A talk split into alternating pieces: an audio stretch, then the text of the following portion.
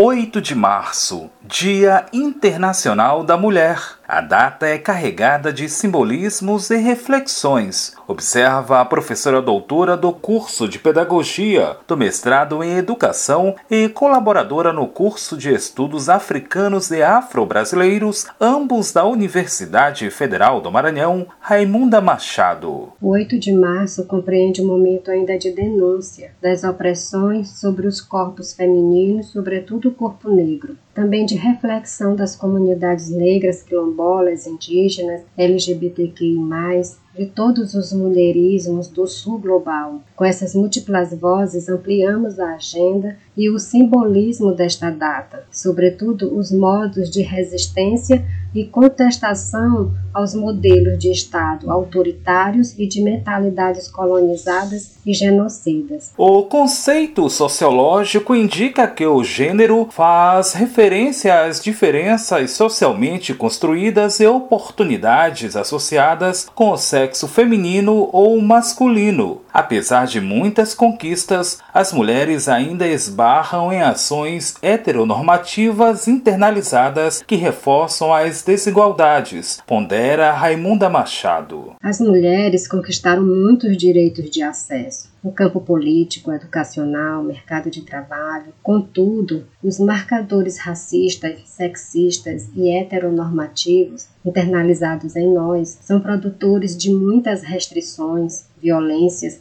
e desigualdades sociais. Eles servem para fortalecer a desigual distribuição de riquezas no sistema capitalista. Colocações que podem ser analisadas a partir de diferenças evidenciadas em uma recente pesquisa divulgada pelo IBGE, as Estatísticas de Gêneros 2021, Indicadores Sociais das Mulheres do Brasil. O estudo traz informações sobre a realidade socioeconômica na relação homens mulheres. Dentre os indicadores, a educação é mais favorável a elas, mas por um motivo bem específico, esclarece o tecnologista de informações geográficas e estatísticas do IBGE, José Reinaldo Ribeiro. As mulheres têm indicadores bem melhores do que os dos homens. E há muito perceberam e percebiam que para que seu papel se ampliasse no conjunto da sociedade, a ferramenta educação era estrategicamente imprescindível. Você pega a população de 15 anos ou mais de idade, no Maranhão em 2019, 16,9% dos homens eram analfabetos,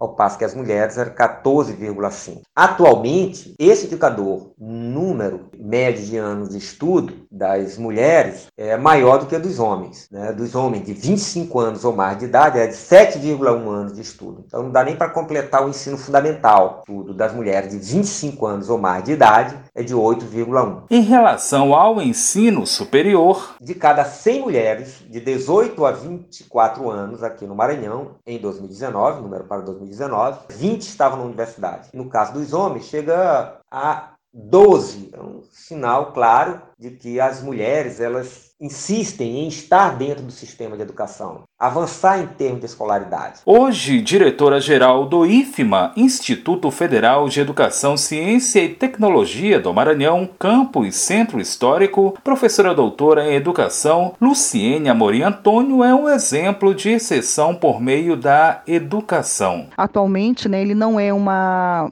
uma indicação, ele é uma eleição da comunidade escolar e que é um cargo muito concorrido. Atualmente nós somos 29 unidades do IFMA, das quais apenas quatro são lideradas por mulheres. Esse espaço é um espaço de, de importante decisão, é um espaço em que a gente tem sim uma representatividade. Eu sou uma mulher negra de 51 anos, oriunda né, da periferia de São Luís, aqui do bairro do João Paulo. Estudei em escola pública. Hoje eu sou graduada em filosofia, eu sou doutora em educação e ter o doutorado é um dos pré-requisitos para estar nessa função de diretora-geral. Para ela, as mulheres podem estar onde quiserem e defende a educação como abertura de possibilidades. E como mulher negra, que eu sou, é um espaço de muito sim de representar todas essas mulheres, né, ou de estar, de poder significar um farol para essas mulheres que podem estar onde elas quiserem. Importante que a gente coloque essa questão da autonomia, da educação como possibilidade de estar à frente, de ser uma pessoa crítica, uma pessoa que possa decidir e que possa contribuir com o bem comum. Conquistas que não deixaram para trás problemas anteriores à Revolução Industrial, a exemplo do assédio sexual e moral. Eles continuam presentes, aponta a professora doutora Raimunda Machado, que também é pesquisadora coordenadora de grupos que desenvolvem estudos sobre mulheres, relações raciais e de gênero na educação. Problemas como o assédio sexual e moral da época que antecede a Revolução Industrial ainda violentam as mulheres. Há muitas restrições como desigualdade salarial, de profissões e cargos de trabalho entre mulheres e homens. Ponderações referentes ao assédio que podem ser atestadas pelo depoimento desta mulher.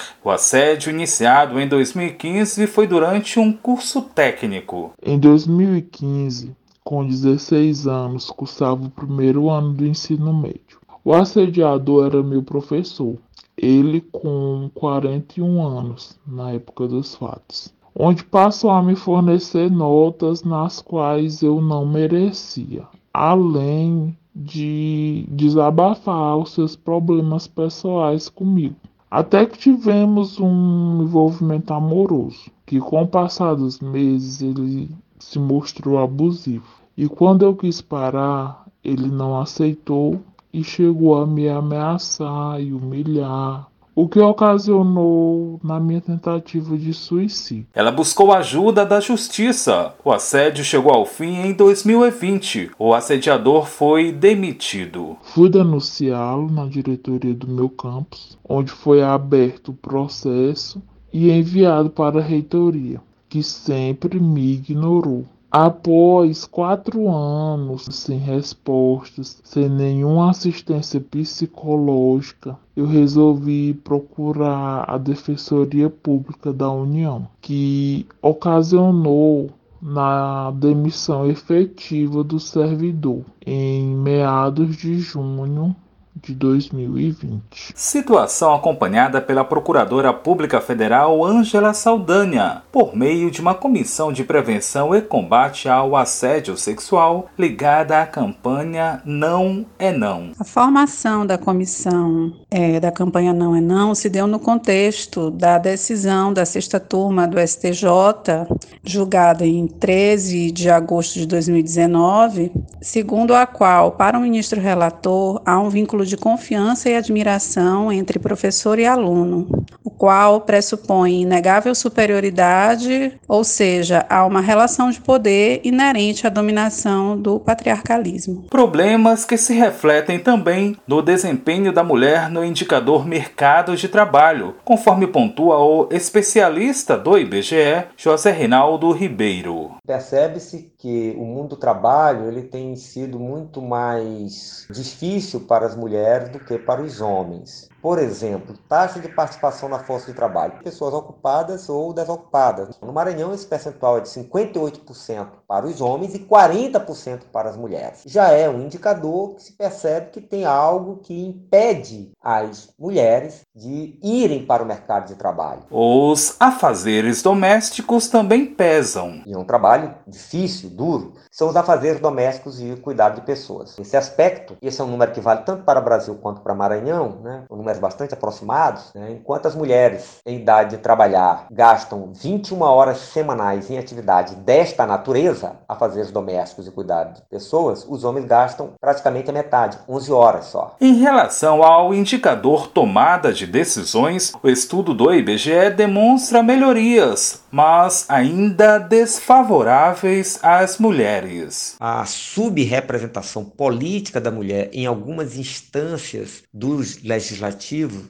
brasileiro, em âmbito federal e em âmbito municipal, está muito clara essa subrepresentatividade. No que diz respeito à Câmara de Vereadores, aí é uma participação né, até mais interessante, inclusive vendo as estatísticas do Maranhão. Em 2016, 17,3% das pessoas eleitas eram do sexo feminino, em 2020, 19,4%. Esse percentual do Maranhão em 2020 é maior do que a média brasileira, que foi 16%. Por isso, a importância das colocações da co-vereadora do coletivo Nós, Flávia Almeida, diante dessa representatividade. Quando a gente fala sobre representatividade de mulheres na política, a gente está falando de, de um número muito baixo. A gente precisa de mulheres e mulheres pretas dentro da Câmara de Vereadores de São Luís, sabe? Porque são mulheres fazendo política para a maioria da população, sabe? A maioria da população é mulher e a maioria da população é negra. É importante essa representatividade das mulheres e das mulheres das mulheres da base, né? Das mulheres que, que conhecem as problemáticas das suas áreas. Para a professora doutora e pesquisadora Raimunda Machado, falta apoio a essa representatividade. Candidaturas de mulheres ao poder executivo, legislativo Executivo e Judiciário não tem apoio à aceitação da sociedade. É preciso mudanças de atitude e das mentalidades patriarcais, sexistas e racistas. Esse cenário destou ainda mais quando a pesquisadora chama atenção para os registros de violência doméstica, a que muitas mulheres são acometidas, com observações às pretas e indígenas. As mulheres negras, as indígenas também, ainda são as principais vítimas de feminicídio, das das violências domésticas,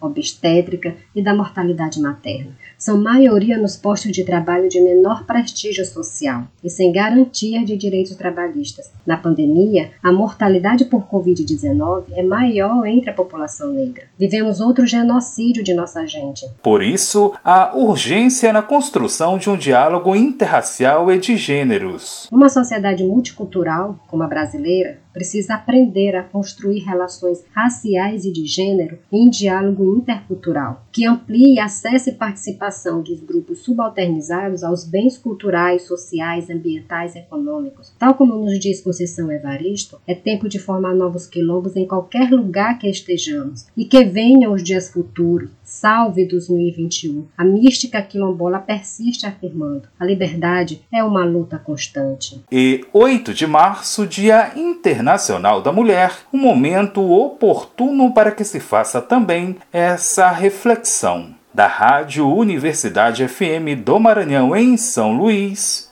Borges Júnior.